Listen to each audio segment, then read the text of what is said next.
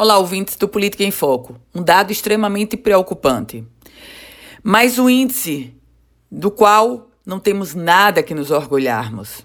O Rio Grande do Norte teve o pior índice em 10 anos em se tratando de vacinação.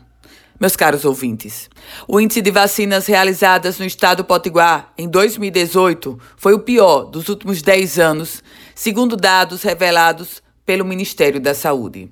Foram 1 milhão 165.711 doses aplicadas, para ser bem precisa. Esse total, doses aplicadas no estado.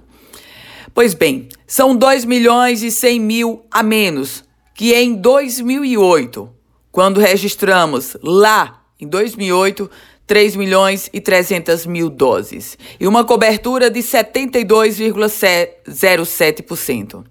As razões para a queda são as campanhas anti-vacinação, que vêm se espalhando pelo Brasil com as chamadas fake news nas redes sociais. As campanhas, elas denotam um alerta falso para a população. E o resultado disso é que termina comprometendo a cobertura vacinal e, claro, consequentemente, a própria saúde da população. Seguindo o cenário brasileiro, o Rio Grande do Norte vem apresentando queda, mas a queda no estado do Potiguar se mostra bem maior do que a média do país. Eu volto com outras informações aqui no Política em Foco com Ana Ruth Dantas.